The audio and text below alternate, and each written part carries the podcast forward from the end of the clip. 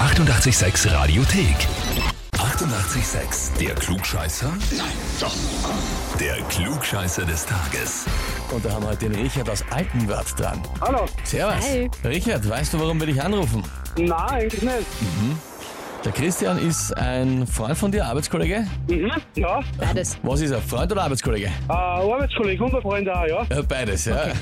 Und der hat uns eine E-Mail geschrieben und zwar, ich möchte den Richard zum Klugscheißer des Tages anmelden, Na, die reagieren. weil er meinte, dass es nicht so schwer sein kann. Super. Wie ist er dazu gekommen? Hast du behauptet, du könntest es locker schaffen, oder wie? Naja, ich, äh, nachdem, dass wir allerweil äh, mehr oder weniger ein Fachsieb bin dann und ich eigentlich allerweil der bin, der was meint, der bin der Gescheitere, wahrscheinlich aufgrund dessen. Okay. Gut, Naja. na, dann kennen wir uns aus, Richard. Die Frage ist, stellst du dich der Herausforderung? Natürlich. Natürlich, Ja, perfekt. sehr gut.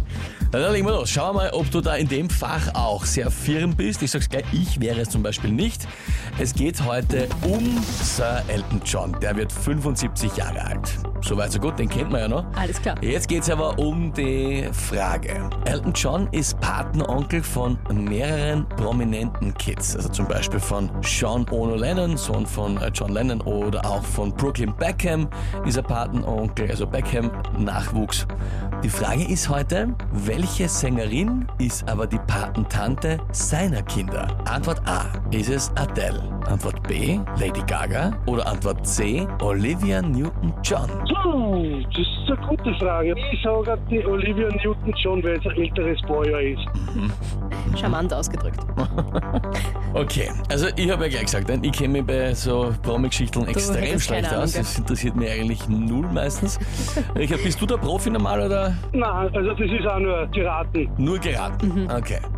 Na gut, Olivia Newton-John sagst du, dann frage ich dich jetzt, bist du dir mit der Antwort wirklich sicher? Dann sage ich nein, dann tendiere ich auf die Lady Gaga. Dann schwenkst du um auf Antwort B, Lady Gaga. Ja, Okay.